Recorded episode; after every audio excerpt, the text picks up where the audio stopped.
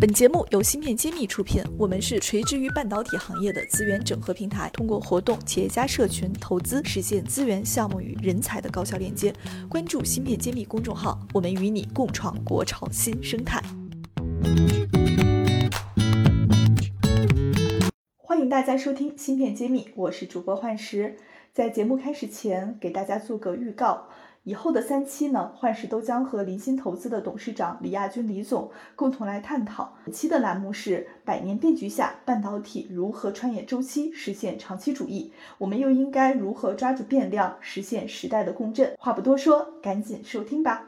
那下面请出我们半导体圈的资深投资人，以及银鑫资本的创始人及合伙人李亚军李总。那请李总给我们大家打个招呼吧。好，大家好，感谢咱们幻石那个举办这么一个大家的交流会。是我发现这个李总比较谦虚哈，但是节目的惯例呢，我还是得把李总在我们圈内的影响力稍微跟大家说一说。李总在这个创立林鑫投资之前呢，以前是在上海科投做管理合伙人，然后也当过副总裁，而且也在联芯科技呢当过 CFO，应该说有三十多年半导体行业的这种从业以及这个高管的背景。但是最让我深刻的其实是当年亚军总发起的蓝启科技的这个私有化案例。嗯，所以在当年呢，这个蓝启的一战成名，让我觉得这个亚军总在我们当时做并购的这个圈儿里面就会发现非常有特色。那后面呢，呃，林鑫投资呢也主导过像，呃，我们比较知名的豪威科技的并购啊，然后参与过中微、思瑞普、新源股份、新节能。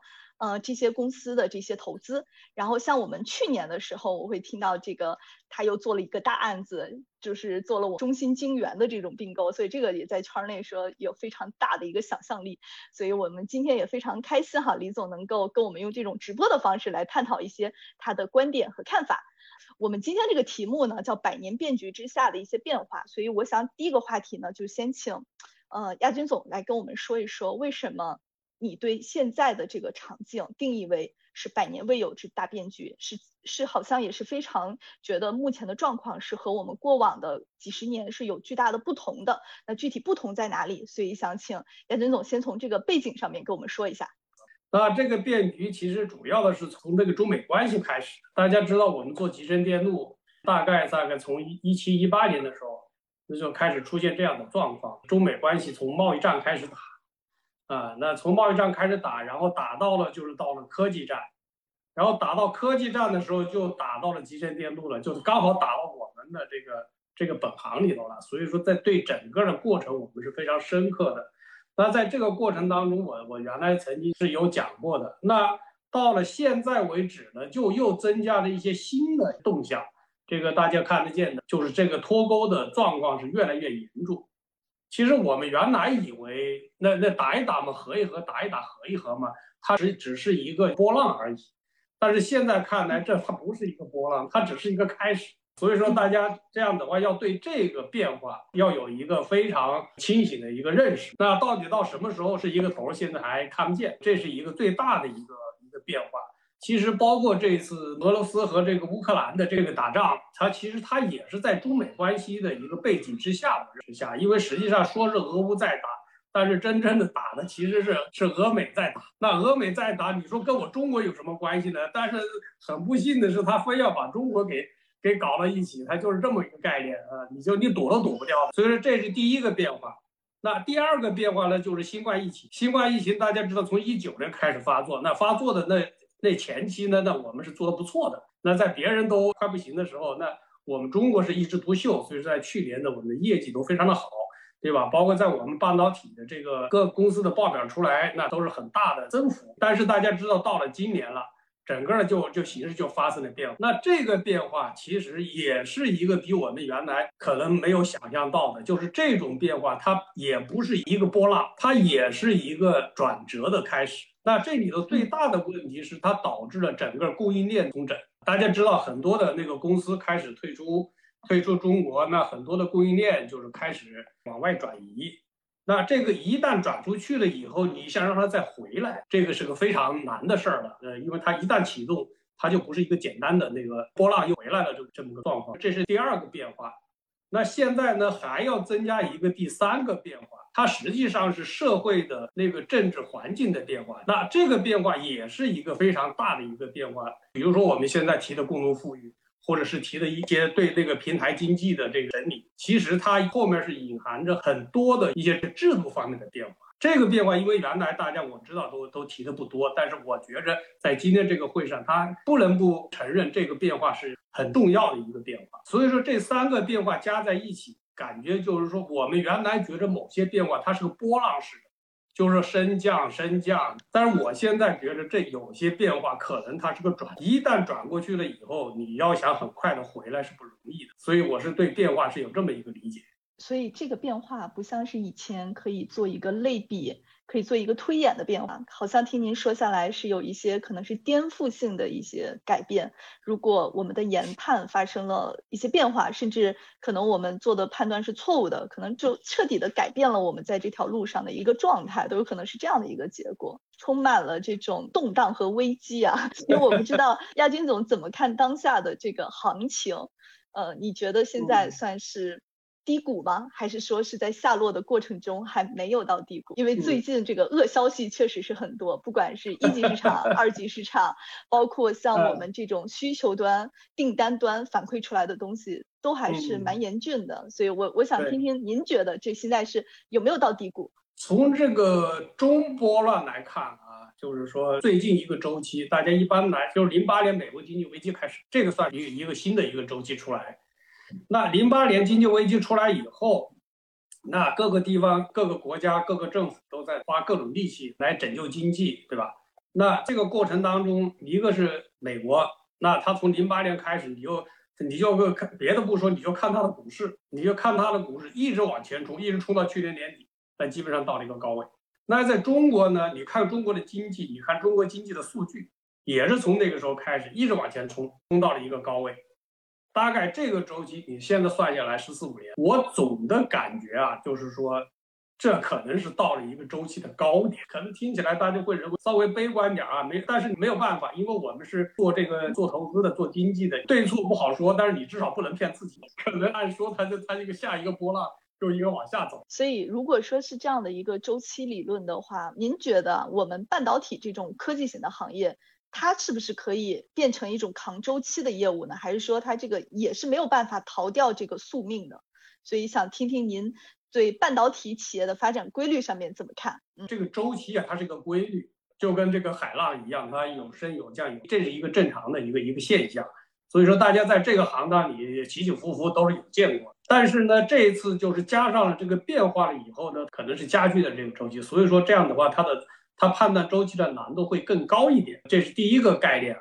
第二一个概念，其实我们说起说起这个集成电路了，它其实有它的一个规律，就是集成电路。我一直认为它，比如很简单，它跟互联网的，它跟它的那个行业的特色特性是不一样的，它跟茅台酒的特性是不一样的，对吧？它跟房地产的特性是不一样的。那在我们这集成电路里头，它的特性是什么呢？我今天就给大家推荐那个四个定律。咱们把这个行业先认识清楚。这里头第一个定律是最著名的摩尔定律，对吧？十八个月，那个成本降一倍，性能提高一倍。那第二一个呢是赢者通吃，这个是说明这个竞争对手的一个定律。它这个不一样的地方，你比如说你要搞房地产，别人不能在你的地上盖房子，所以你这个护城河天然的就在那儿。但是你要做我们的电子产品，你说你做个手机。你在日本做，你也可以卖到中国来；你在中国做，你也可以卖到那个美国去。你的芯片也是，你不管是谁出的芯片，它可以全球卖。所以说，它这个竞争啊，它是个全球化的。只要哪一个家伙说不知道从哪个角落里冒出来，他说我的产品呢竞争比你高，价格比你低，他就有竞争力，所以他就能把别人都打败。那这样的话，最典型的就是苹果，对吧？苹果手机它一出来，那把别人基本上都给搞搞得差不多了。他一个人把整个的利润的一大半他都拿走。他这这个就基本上就是一者通吃，啊，那就是老大基本上把大头都拿走，老二在那儿还能有点份额，老三就是艰苦度日，那再后面就基本上就是就过不了日子了，啊，所以说他们说起来就是就是老大吃肉，老二老二啃骨头，老三就是喝汤，那老四老五的后面就喝西北风去了。那第三一个是产品寿命周期，这个举个例子大家就知道了，你像茅台酒，搁的时间越长它越值钱。对吧？但是你电子产品呢？你要今天的电子产品几个月不用，没准就你就该淘汰了。所以说电子产品它是有寿命周期的，那这个紧跟着它是跟那个摩尔定律它是匹配的。第四一个就是一代全网，正是因为上面几个定律的组合，所以说它基本上是出现了一个现象，就是说没有哪个企业能够在这个拳击场上永远的当称霸。你这个拳王当个一届当个两届，基本上就就过去了了。那你现在我们看下来，你就像 IBM 这样的，对吧？你像机翼这样的，现在基本上慢慢慢慢退出去了。那那现在苹果出来了了，那谷歌出来了。那他们还能看多久呢？反正反正大家也也可以来看一看。但是总体上，你说你长年百岁，这个是这个其实上是个很难做的事儿。所以说，我们是这么着说，其实是以那个集成电路为代表的高科技，整个都具备这么一个规律。那在这个规律之中，那这个周期性是必然的。那现在就刚加进来了有一个百年之变化，一个外在的一个。一个力量在可能会加剧这个周期，这个所谓周期论大概是这么一个概念吧。所以集成电路因为摩尔定律的这种特色，反而让这个周期好像又更加明显了。对我今天在准备这个话题的时候，还特意去看了一下我们现在 A 股科创板的一个数据，因为我们半导体在国内。应该说，科创板的开板是一个很标志性的一个事件。但是我今天查了一下数据，哈，科创板就是市值低于二十亿的公司，就是看今天的数据，居然有五十家，就市值二十亿以下的。那整个科创板现在有多少家公司呢？四百二十家左右。然后在市值低于五十亿的公司，大概有。两百家，我现在就是看到这个数据的时候，我又去查了一下科创板排名前十的这个公司都有谁。然后第一呢就是我们的中芯国际，因为它确实是投资额巨大，它现在的市值在科创板这个板上是排名第一的。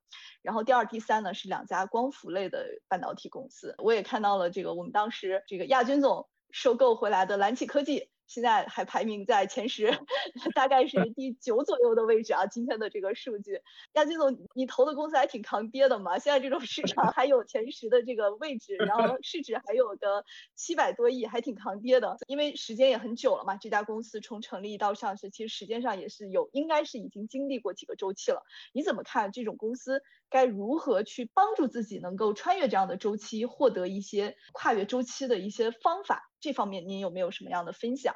对，这样的话就回到了我们今天的主题，就是如何跨越周期。你要想跨越这个周期，首先你一定要明白，就是前面我说的这些规律。你当你明白了以后，你才能去采取这些对策，你才能知道你怎么去应对。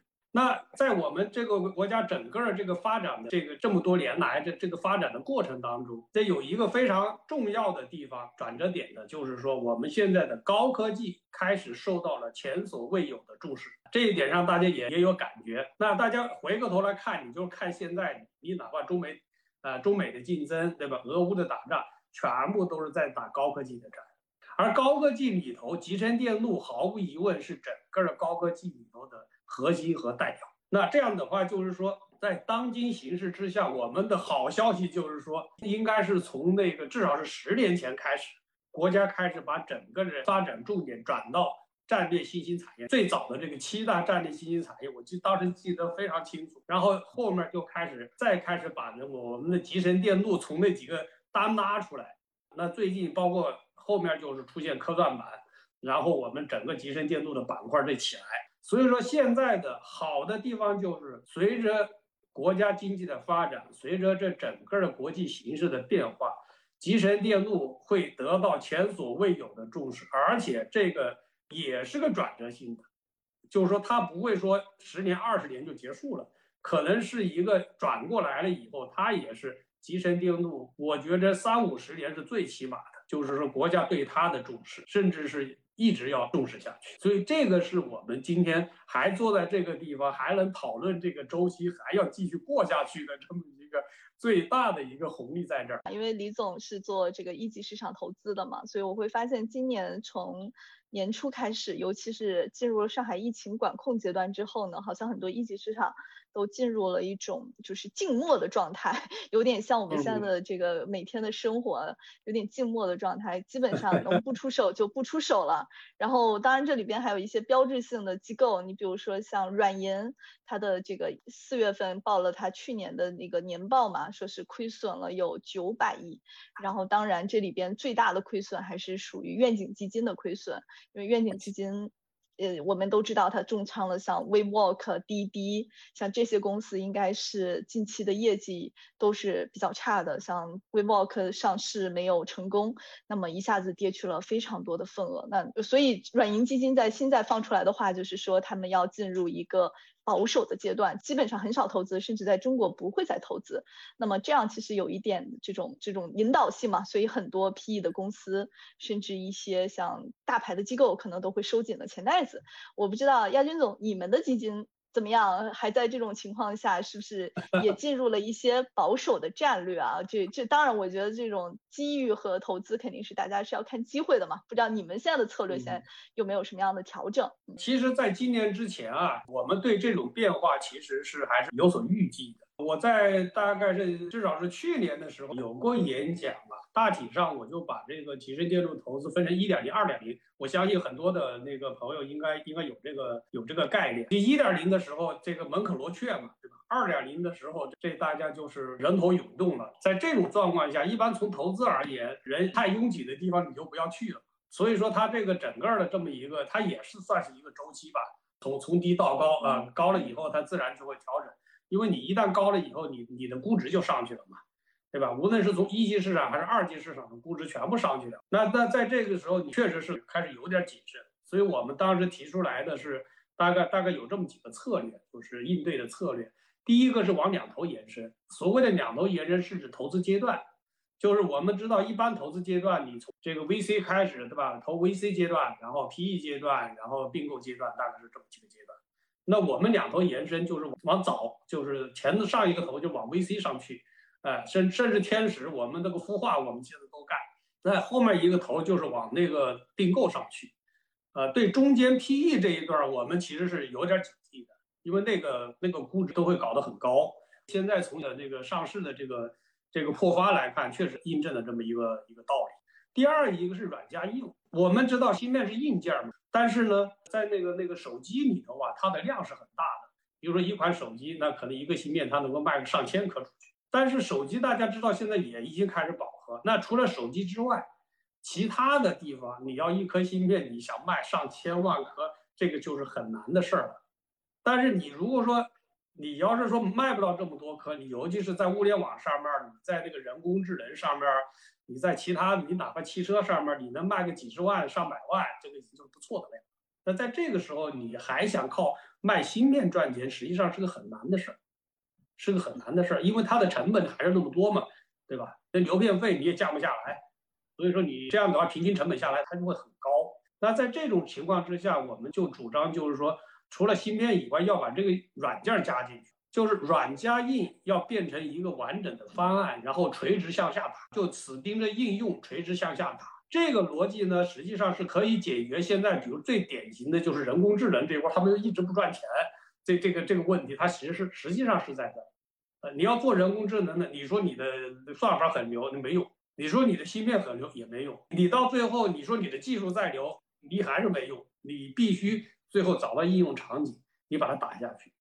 所以这个是个软加硬的，第三一个是要拉朋友圈的，就是要拉朋友圈。现在这个在目前的这个状况下，其实要不是中美关系啊，这整个的芯片的供求是没问题的。但是因为有了这么中美关系，有一个国产替代，所以说这个芯片的那个差异就出来了了。那在这种情况下呢，你要是说你一个芯片的一个初创公司啊，或者是你一个芯片的那个那个公司，你最好的方法就是说，你让你的上下游都加入进来。对吧？你你比如说你要做汽车芯片，最好有汽车厂厂家来加入，对吧？你要你要做做电器芯片，你手机芯片最好有手机的厂商来加入呢，来给你加持嘛，啊，然后包包括上下游的那个各种支持力量，包括整个生态圈的力量。所以现在要要要拉朋友圈，单打独斗是很难做的。那在这个情况之下，就是说你的技术原来我们单一的企业，然后说我技术很牛，其实已经不够用了。啊，你除了技术很牛以外，你还必须朋友圈很牢固，啊，你的人脉关系要很好，是要往往这个方向去。那第四一个实际上是要加二，这个一加二呢，可能在我们国家有点特别，就是一级跟二级实际上是可以同时看的。但是我们现在的制度和政策好像对这一块儿不是太那个。您您 说这个一加二是指投资方的角色要一加二是吗？一级和二级要一块儿看。本期节目就是这样了，下期我们继续和李总。一起来和大家分享半导体行业的海外并购与价值投资理论。感谢大家的收听，我们下期再见。芯片揭秘，汇聚精英智慧，打造 IC 人专属发声平台，传播专业知识，科普芯片魅力，剖析产业热点，揭秘行业发展趋势。我是主播幻石，我是主讲人谢志峰，欢迎大家关注芯片揭秘。